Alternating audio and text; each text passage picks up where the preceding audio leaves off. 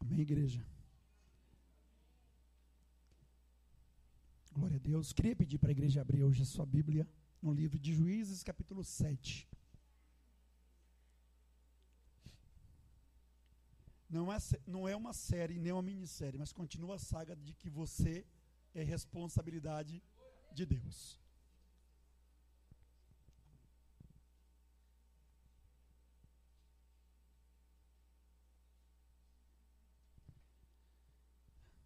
Você é responsabilidade de Deus. E se você entender, mais uma vez, esse outro texto que nós vamos estar lendo, você vai sair daqui de posse de uma grande conquista, de posse de uma grande vitória. Eu hoje fui conduzido e levado a um lugar e foi me mostrado todo aquele espaço. E aos meus ouvidos o que eu vi parecia impossível. Mas eu fui para casa remoendo aquele momento, aquele instante, as palavras. E eu disse para Deus: Deus, nada é impossível para ti. Nada é impossível para ti. E você só não vai viver o melhor de Deus nessa terra se você não quiser. Porque se tiver fé, como um grão de mostarda, meu irmão, você vai fazer grandes coisas. E Deus vai se manifestar também trazendo grandes coisas. No livro de Juízes, capítulo 7, queria estar lendo com vocês aqui alguns versículos da palavra de Deus. Só a introdução do texto diz assim: a derrota dos medianitas.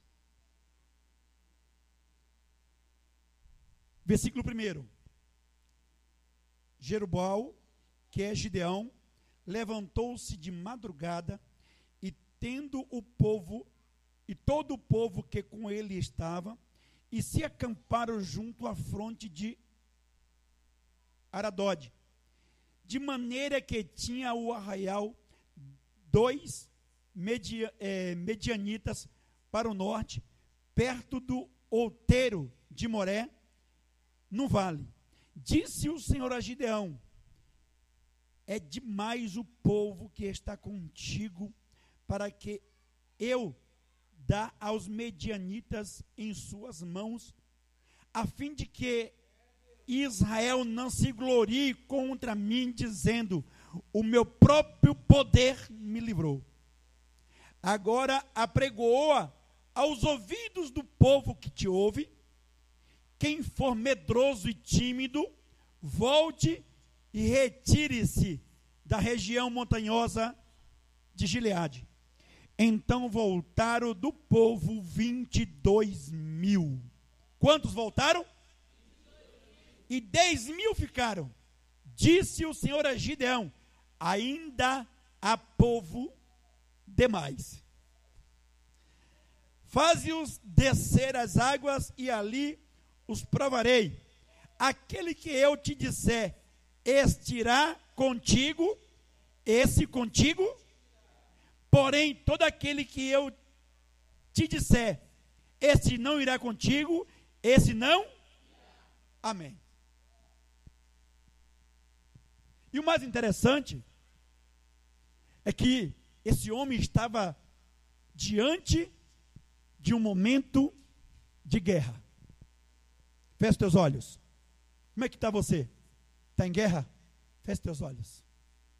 Como é que está essa guerra? Está dando vontade de fugir?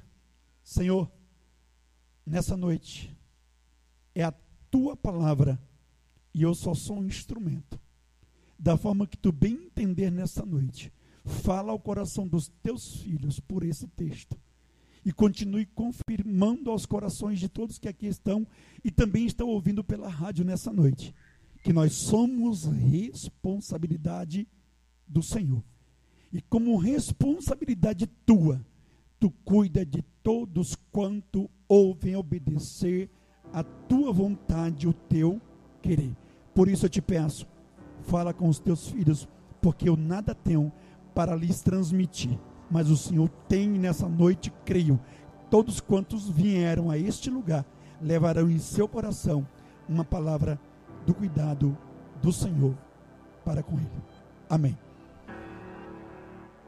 Como é que está você dentro do seu coração? Sabe aqueles dias que você está guerreando, chora mais por dentro do que para fora? Sabe aquele momento em que você está com medo de tudo e de todos? Até uma palma na porta de casa te assusta. Meu Deus, não acredito. Senhor. E você fica assim, tremendo. Eu não sei qual que é a afronta. Eu não sei o que é que está te assustando.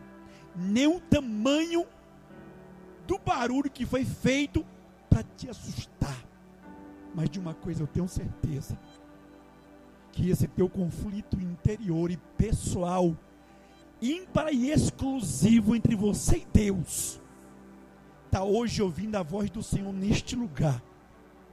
E ele vai entender que Deus não precisa de muito para ele se manifestar.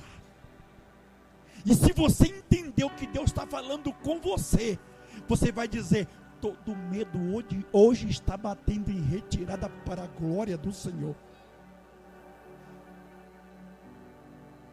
Eu já ouvi médico dizer que na mesa de cirurgia ele olhou para a situação e disse assim: tem jeito não, vai ficar aqui na mesa, mas eu tenho que fazer a minha parte, então eu vou tacar no bisturi para dentro. Quando ele menos esperar,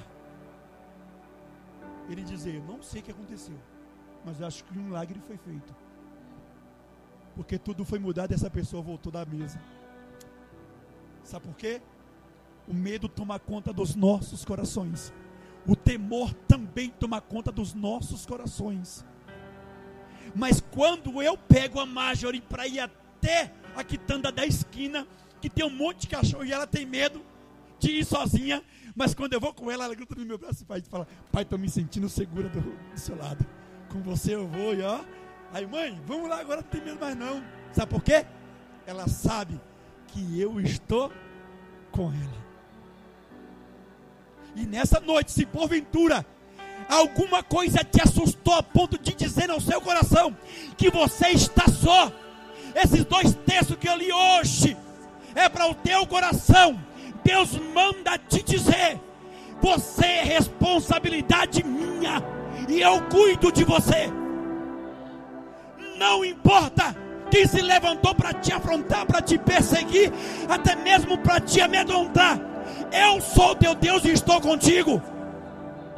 Ano do crescimento. E para você crescer, você precisa vencer barreiras e dificuldades. Para se ser vencedor, tem que vencer os melhores. E Deus essa noite manda dizer: Eu escolhi você, porque você é o melhor e você vai vencer. Todos quantos se acharam melhor que você, porque eu sou com você e você é responsabilidade minha. E esse texto diz que os medianitas desceram para o vale. E a Bíblia diz no versículo 13 que era como gafanhoto e areia do mar aquele povo lá no vale esperando Gideão para guerrear.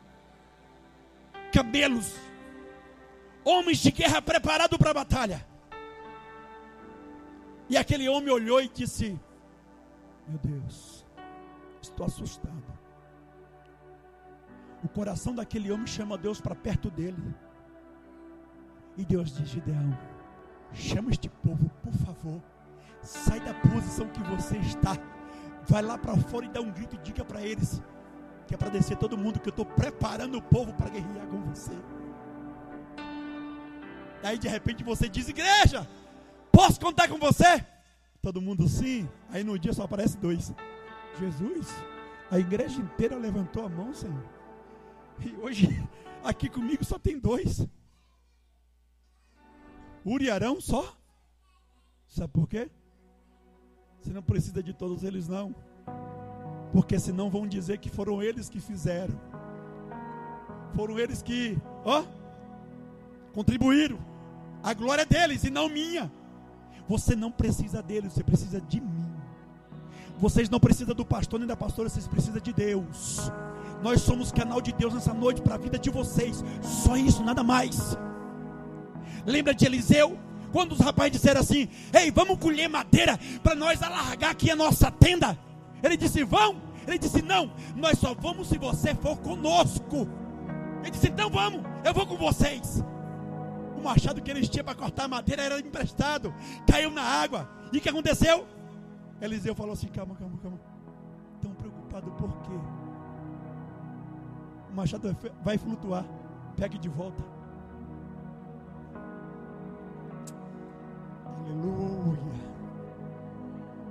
Quando você entende que quem está te dando a ordem para você ir é Deus, você vai andar por sobre as águas, vai descer no mais profundo do abismo, vai para o campo de batalha, temendo perder, mas quando chega lá é surpreendido por Deus.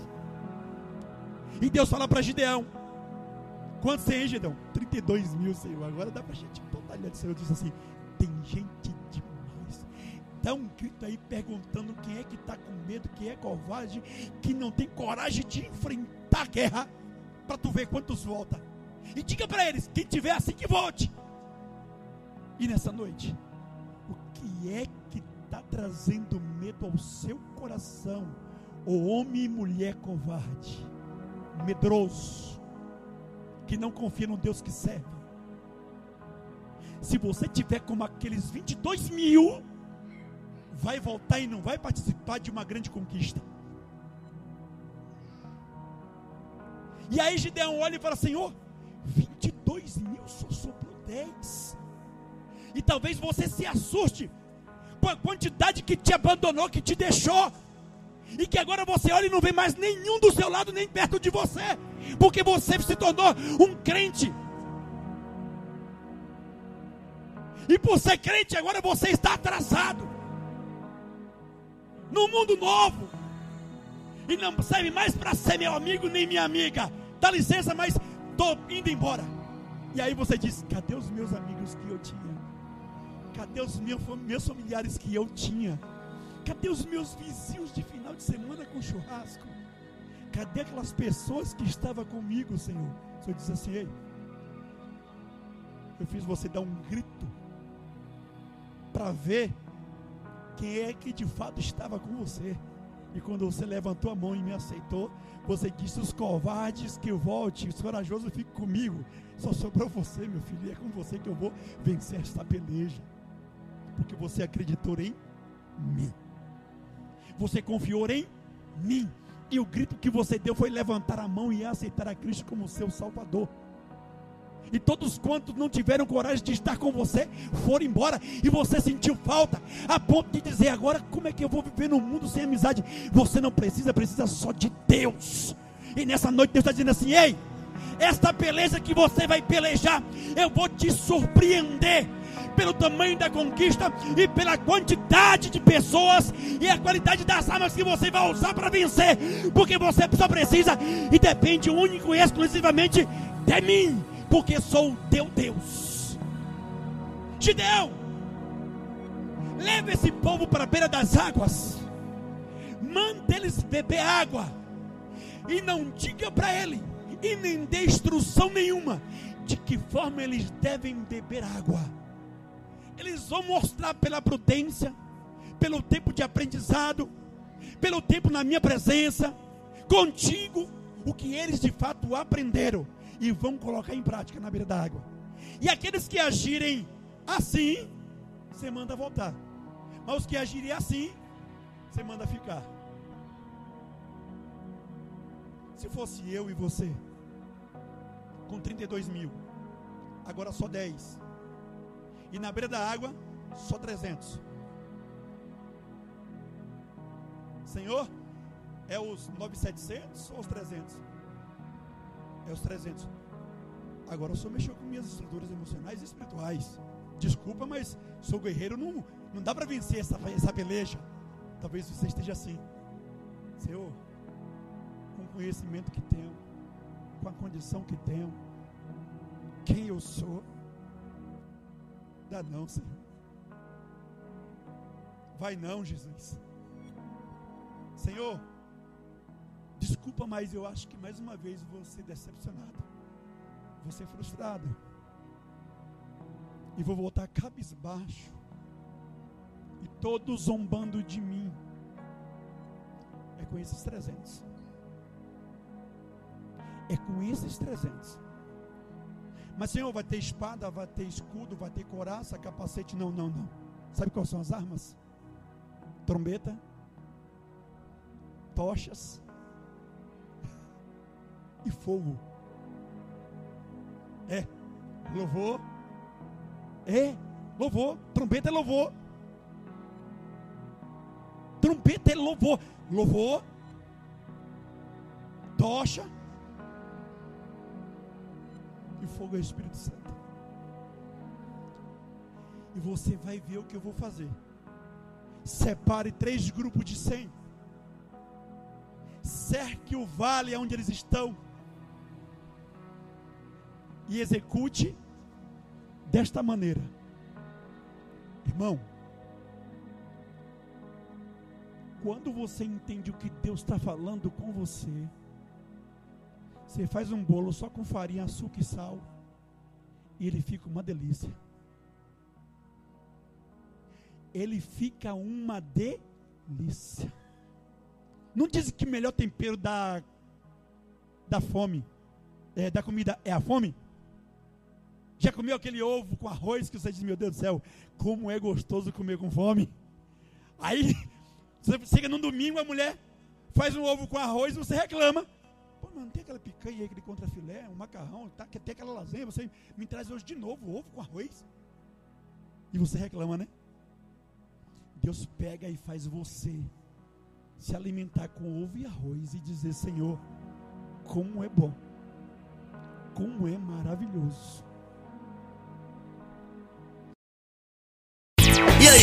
Gostou desse conteúdo? Para continuar assistindo até o final, torne-se assinante do Clube de Membros e tenha acesso ao conteúdo completo. Acesse agora o link na descrição e ative a assinatura.